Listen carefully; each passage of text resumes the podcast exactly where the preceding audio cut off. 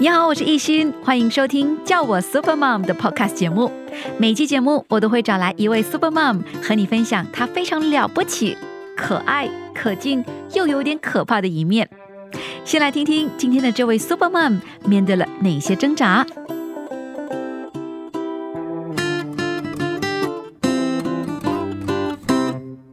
所以那时候我就很挣扎，因为我真的是非常喜欢我的工作，但是鱼与熊掌不能兼得嘛。这样的话，我只好暂别这个主播台了，就希望能够全心全意的当的一个全职妈妈，至少陪伴孩子成长，至少在我的孩子小学的这个阶段，那时候会想到说，哎呀，做全职家庭主妇，第一，你知道我们职业妇女嘛，最大考量就是经济能力嘛。当然，这个我需要跟我的先生。商量得到他的支持，所以那时候我其实是已经打定完全离开的啊，就是不再回头看了，不要再有任何的眷恋。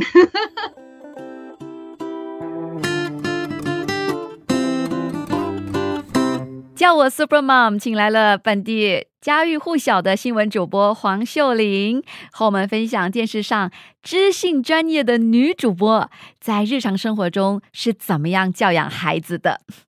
首先想问问秀玲啊，你当妈妈以来最大的挑战是什么？那么你是怎么克服的？我觉得当妈妈之后的挑战是分阶段的，就是不同的阶段有不同的挑战。刚开始孩子咕咕了的时候啊，生了孩子，然后你就会担心那个哺乳的阶段，因为有时候真的是不知道说，哎，孩子喝得够吗？半夜一定要起来喂几次。哇，这是非常非常考验我们的体力、耐力、精神各方面的。呃，后来还好，我觉得有那个仪器可以帮忙，就是把我们的母乳啊可以储存在冰箱，然后半夜再拿出来弄热，可以假手于人，让别人去帮忙喂养。啊，这个至少说就是会减轻了我们这个精神上跟体力上的一个负担啦。等到孩子慢慢长大了，步入了幼儿阶段，那你就会担心说，诶，他的呃智力呀，还有你的性格塑造的发展各方面，就会专注在这方面了。我们都知道说，呃，孩子的这个零到六岁是一个非常关键的一个成长期嘛，他的整个的性格塑造啊，还有他的整个价值观的一些形成。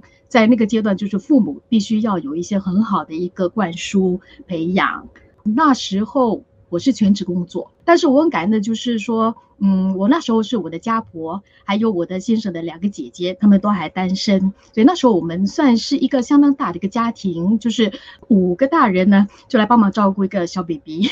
大儿子出生的时候呢，是我们没有请女佣，啊，我们没有请女佣，那么所以就大家就彼此照应。那么我觉得。那时对我这个全职的主播来说啊，因为我们那时候的工作时间啊，有时候是相当不固定的，因为有时候不单单只是播报，我们还要参与采访、编辑，所以工作时间有时候蛮长的。那时候我的家庭的支持支柱是够的，所以就至少这方面就减轻了我的那种的张力。上班的时候我还就是蛮安心。那么回家之后，当然也尽量就是我要花那个时间去陪伴我的小宝宝，然后就也让我的家婆也有喘息的机会。这方面我是蛮感恩的，就是在我孩子还零到两岁、三岁这阶段呢，是在很好的照顾底下在成长。我的大儿子两岁之后，我的老二也来了，所以那时候就两个小男孩。然后那个时候呢，就开始说哦，不行，一定要找一个帮佣。就是至少就是我的家婆能够只是专注在小朋友的他们的饮食方面，女佣呢就至少是打理家务。那我也感恩的是，我遇到的那个女佣呢，她是自己有孩子的，所以她也是有经验。所以反而是我的那老二啊，他懂得怎么样去如厕，是我的女佣训练出来的。她也帮忙教他一些呃儿歌啊，整个过程我就觉得家庭支柱是很重要。不过呢，到了后阶段，就是我。为什么会在差不多我老二六岁半的时候，我就突然间萌起了一个念头，就是说，我觉得，哎，不行，呃，很快的，他们两个都要进小学了。那小学的阶段，我们也知道说课业方面呐、还有课外活动啊，再加上一些增益课程啊，这些都需要家长时间上的投入。最最最基本的就是你可能需要去载他们到一个地点到另外一个地点，因为有些时候一些活动是不能够说完全都挤在周末，再加上那时候我周末可能也得上班。那我先生他因为他是教会牧师，所以拜六礼拜基本上也是有活动。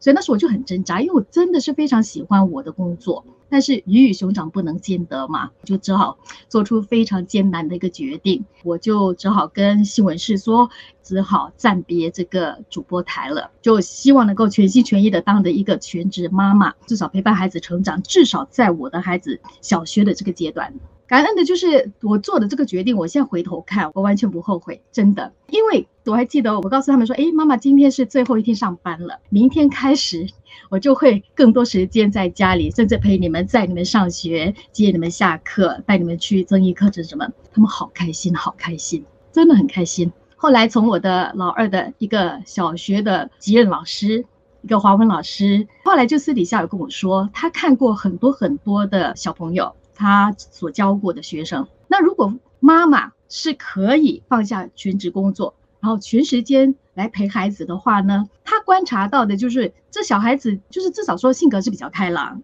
然后也比较会有那种要学习的一种动力。当然，妈妈的也不是变成是那种唠唠叨叨的那种了，就是至少是给孩子一个正面的支持。他就会看到，哎，这个孩子他的整个的发展不单单只是课业的，是性格上各方面跟其他小朋友的相处，都呈现出一些比较正面的表现。他知道我曾经是新闻主播，所以他也说感到很感动，就是我能够做出这样的一个决定。因为毕竟我们知道说，有时候我们退下来，我们不知道什么时候会回到主播台，所以那时候我其实是已经打定完全离开的。我没有想到有机会再重回这个主播台，从事这个我所喜欢的媒体工作。但是很巧合的是，那时候我递上辞职信之后，时事节目前线追踪，他们正需要一个比较固定的一个旁述员，就是帮那个节目配音的。他们希望能够呃固定一位旁述员来录制他们的节目。他们就找我说，那我就说，哎，可以呀，因为刚好那个录音时间是我孩子上课的时间嘛，所以就很好的一个配合。从那时候我的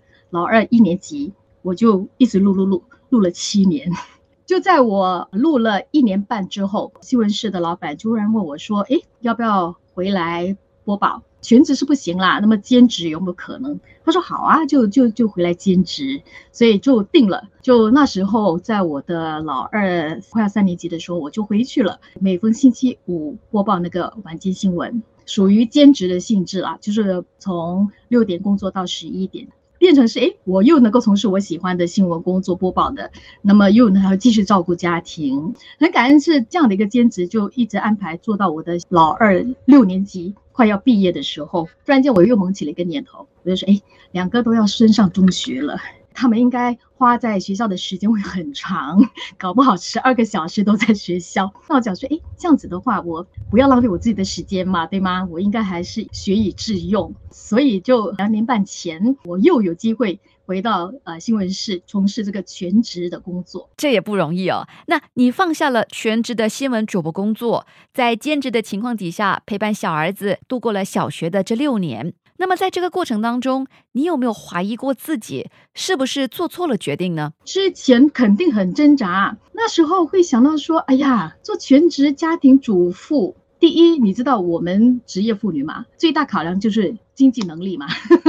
当然，这个我需要跟我的先生商量，得到他的支持。我觉得这样的一个付出是应该是非常值得的。”即便只是可能短暂的经济的损失，但是我觉得看到孩子健康成长的那个回报肯定是大于我们的经济损失的，所以那时候就说会辛苦一点，就是花费方上面呢会更加的谨慎，而且你知道小孩子的开销也蛮大的，所以那时候基本上很多都投入在孩子的需要，加上你有些增益课程啊，然后我的老二那时候小学他又有学武术，所以他武术虽然是在学校校队的课外活动，但是因为你如果要武术方面要更加的纯。熟，你还是周末需要去就学一些个人项目，所以这些都需要投入时间还有精力，是肯定是有挣扎的。任何职业妇女如果要完全放弃自己，而且是那么喜欢的工作，真的是不容易了。所以那时候必须去衡量，然后觉得说自己能够破釜沉舟啊，就是不再回头看了，不要再有任何的眷恋。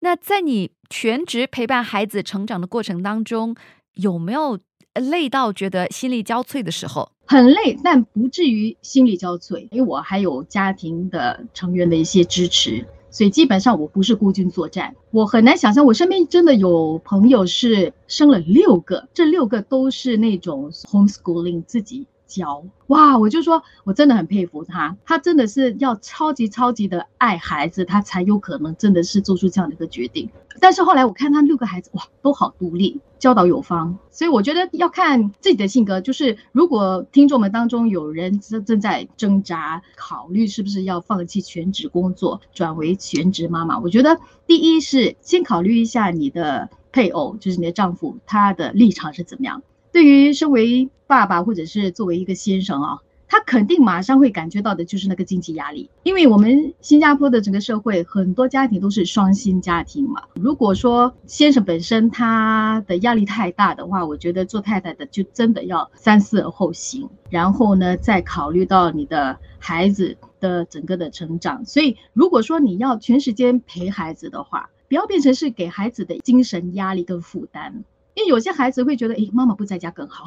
对，所以想问问秀玲哦，你当全职妈妈的时候，除了照顾孩子、照顾家庭的时候，你怎么样做到不忘记同时照顾好自己呢？哦，那时候我尽量让他们早点睡，那所以自己的所谓的 me time 就多一点，就有空，我也我就会听听歌啦，看看电视节目啊，或者找一些朋友聊聊天呐。我觉得就是你的自己的社交圈子哈。没有办法像以前的那么那么交友广阔，但是基本上你还是要跟一些闺蜜常常联系。大家会给你一些呃精神支柱啊，然后你也不会觉得说，哎，自己好像越来越黄脸婆这样子，继续的吸收各方面的资讯，你你不会变成说跟社会脱钩。曾经有一些杂志访问我，就大家突然间都觉得好像很惊讶，一个全职主播竟然愿意做一个全职妈妈，太大的一个改变。那我就说，其实我是打着说，随时准备重新重返职场。我预设啦，应该我只需要休息六年，就是说放下我的全职工作，大概六七年的时间而已。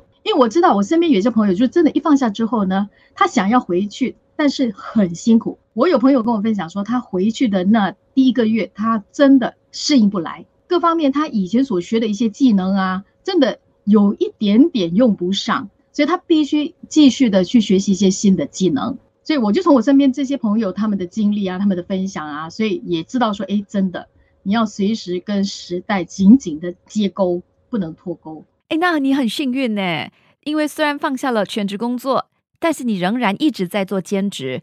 是因为这个机会真的不是我自己主动去争取的，所以我就觉得真的是非常非常的感恩哦。那谈到跟孩子相处，秀玲，你花这么多时间在孩子身上，有没有什么时刻你真的觉得说，嗯？还好有我在。我那时候我的老大他已经步入小学一年级了。那时候我记得有一次，就是我已经在上班，已经很忙了，因为第二天有测验，然后他就还在做练习，他就真的不会，他就真的是打电话问我，因为那时候家里只有他的祖母嘛。那祖母在课业上是真的是没有办法帮上忙，他就真的就在电话上来问我怎么办，然后就，那所以我就那时候就觉得很挣扎。所以到后来，当我的老二在面对这些测验啊、考试或者至少是交作业啊，我在他身边直接的指导，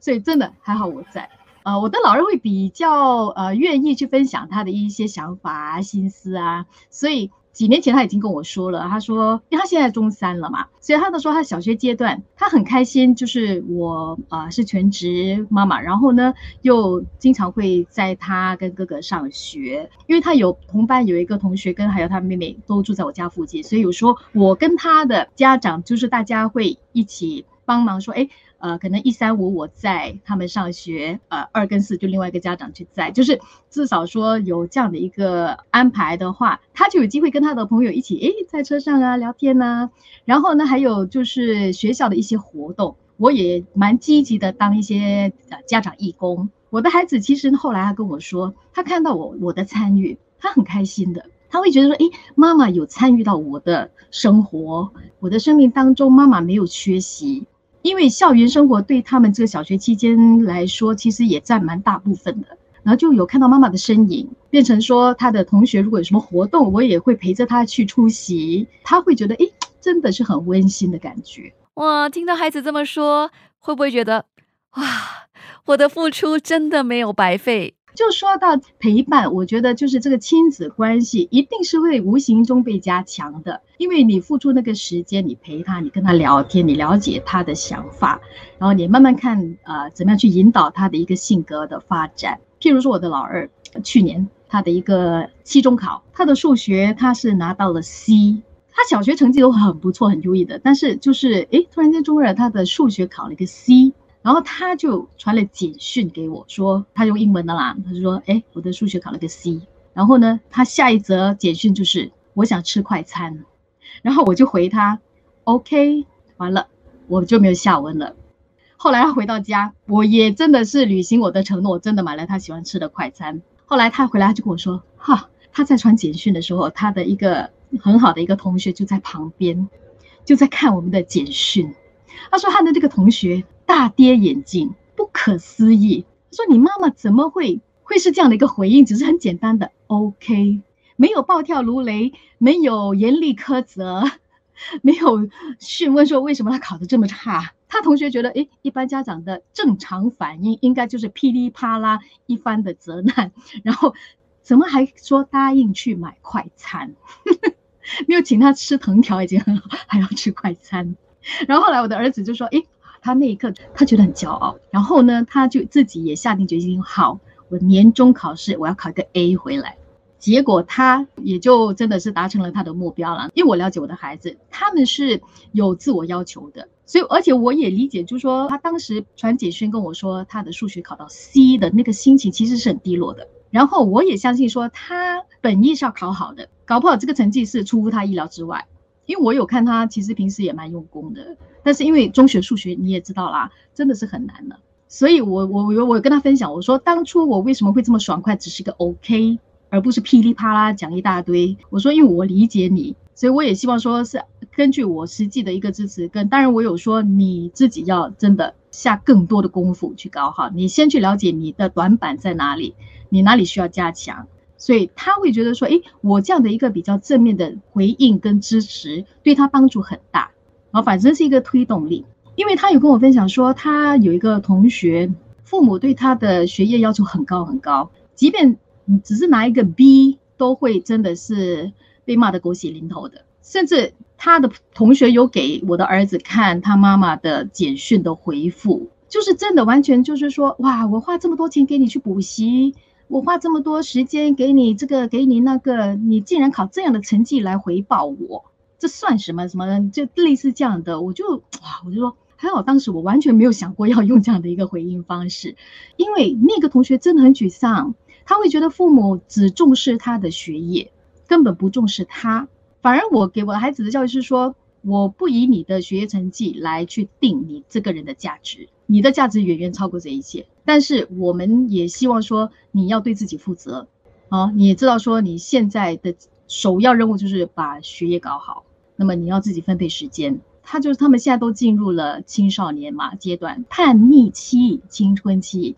啊，我们都有经历过嘛。幼儿到了小学，我们家长跟孩子的沟通的一种的方式，很多时候我们会给予那种命令式的，以上到下的这样的一个。但是我知道说少年。不行了，已经不能够这样的一个呃沟通方式，要要要转变。所以很多时候我会尊重他的意愿，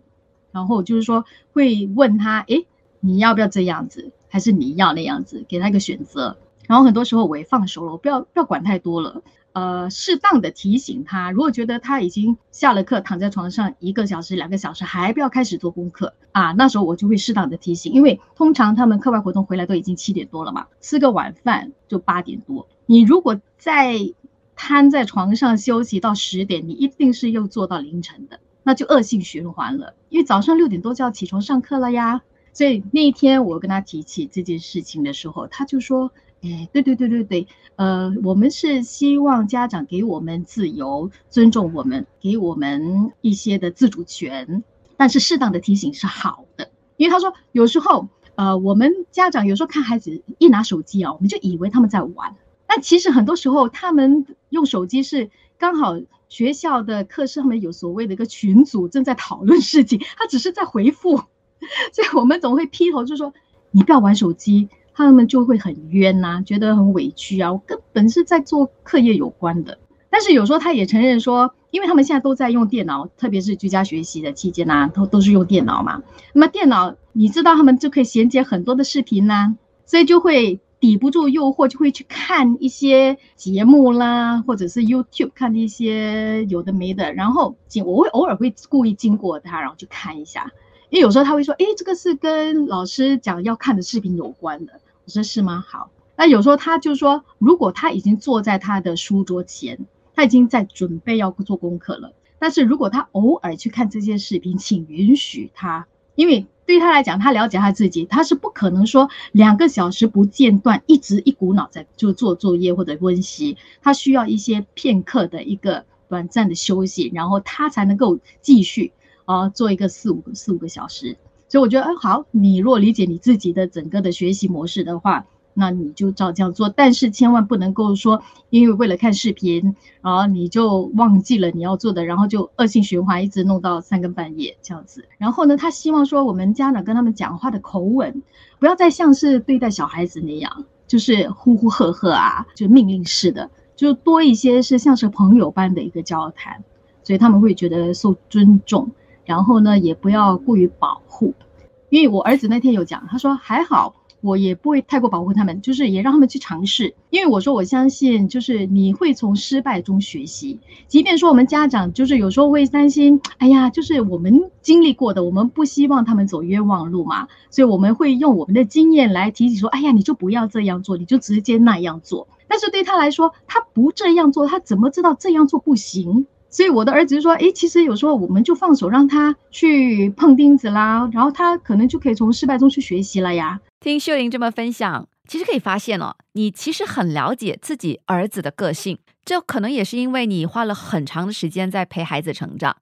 那么你现在回过头看的话，你觉得自己在这个过程当中是虎妈吗？因为你盯得很紧，所以现在孩子长大了，你反而可以很放心，是这样吗？虎妈，看你怎么定义这个虎妈。我身边有一个名副其实的虎妈的一个朋友，她两个都是女儿，她对他们的寄望很高。假如他们真的是做不好，她是用藤条伺候的，打手心，打了她会觉得他们才会乖，因为她相信她的孩子的素质是很高的。所以很多时候考得不好，完全是因为粗心大意，不懂得从错误中学习，一直的重蹈覆辙啊，所以他会觉得说这样要让他们感觉痛，他们才会记得。当然不单只是刻意，他会觉得说他们如果说言行举止方面对长辈呃不礼貌啊，或者说是很散漫啊、懒惰啊啊，他也是会藤条伺候。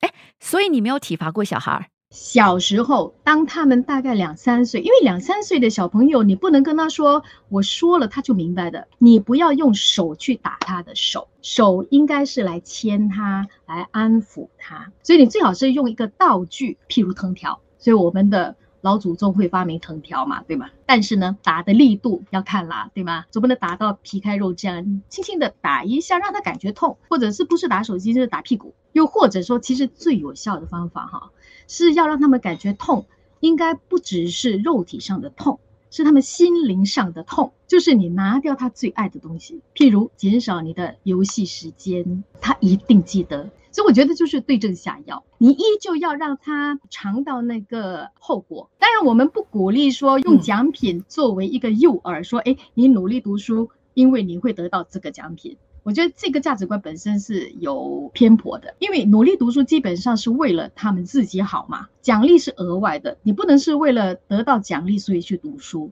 我觉得这个要厘清，对他的那个呃目的跟动力要搞清楚。那最后要问秀玲的就是。当妈妈以来，你觉得自己有哪些成长？那又有什么收获？当妈妈之后，我这是我先生给我的一个反馈啊。他说觉得我更加有耐性。以前我必须要睡九个小时、十个小时，但是自从有了孩子之后，孩子一有一声声响，哎，我就会醒，甚至到了哎，只睡六个小时也 OK，就是那个韧性已经被拉拉大了。也更有效率，因为你要很好的分配时间去一个同一个时间要做很多事情。就我觉得，哎，成长蛮多的，就是你要懂得更多的从对方的角度来看待问题，因为有时候我们总会从我们的角度，然后就去批判他做的不对。但是有时候要放下你的所谓的成见，可能要去了解，诶，他为什么这么做？我发现你好像真的可以把孩子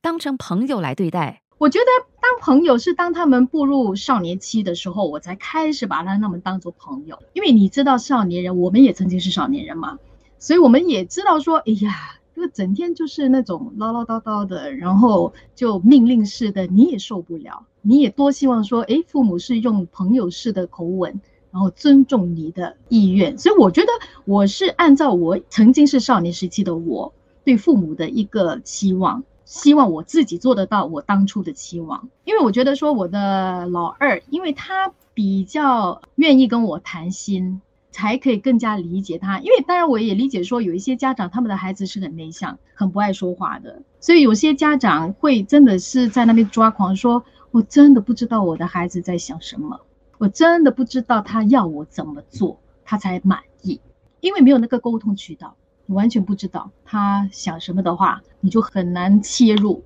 但是我觉得作为父母的最终最终就是你即便。不说话，你在他旁边陪伴他，对他来讲是一个暖心的一个举动。真的，有时候行动真的是强过言语，而且特别少年人，他们真的有时候会觉得太多的语音符号是很干扰的。他们甚至比较愿意去跟他们的朋友来诉苦啊，或倾诉他们的心事，也不愿意跟家长，因为他们总会觉得说你家长都不了解，然后你家长一听马上就是批评，只会批评。然后没有任何的谏言，所以我觉得说，哎，有时候家长你你就自己去回想你年少时期，你是希望你的父母怎么对你，你就可能会找到一个方向。特别是我们现在的青少年，他们面对的诱惑太多了，你需要去适当的一个引导。我我很感恩的是，我的老大他今年要在应付 O level 考试，他中四嘛，他那天还竟然跟我说，哎，他为了能够专心备考。所以他干脆把他的 Instagram 账号关了，他就每天只是留意一些啊实时资讯啊这样子的东西。我觉得哎，不是我要求他关 Instagram，他自己有自觉性的说，哎，他就是为了要减低那个诱惑啊，然后能够使自己专心备考，他自己主动关掉。然后呢？他说：“因为家里我们偶尔还是会让他玩那个电子游戏，就电视大屏幕接的那个所谓的足球赛 FIFA。后来他那天有说，哦，他需要出去读书，他觉得家里的那个诱惑太大了。然后他的弟弟马上就说：对喽，就是那个足球赛喽。所以后来我就想说，好，我就同意让他出去，但是我说你自己要做好那个防疫。”措施，你自己要保护好自己。因为以前我中学的时候也是常常会跟朋友啊，就在那个快餐店啊读书啊备考啊，所以我就同理心，我就让他出去。但是我说两个小时就回来吧，不要不要在外面待太久。至少我的大儿子就是说他他的用意是他想要考好成绩，那只要他不是在外面搞什么的话，就让他去，然后他就平平安安回来呀，就就好啊。觉得说如果我。那时候强力的要求他把他关在家里准备考试，我觉得适得其反。嗯，今天听秀玲的分享，我真的觉得我们可以学到很多。就是你从全职新闻主播转为全职妈妈，然后再回到工作岗位，我想这一路上呢，一定是要重新去适应很多的。而且你在陪伴孩子成长的过程当中，也能够做到换位思考。我觉得这。真的是很值得我们都要去学习的，所以特别感谢秀玲今天的分享，谢谢你，谢谢，感谢你收听这一期的叫我 Super Mom。如果你也面对同样的挣扎，别气馁，我们都是一边面对挑战，一边陪伴着孩子长大的。想听听其他 Super Mom 如何克服挑战，记得通过 Melison 订阅叫我 Super Mom 的 Podcast 节目哦。我是艺欣，下期再会。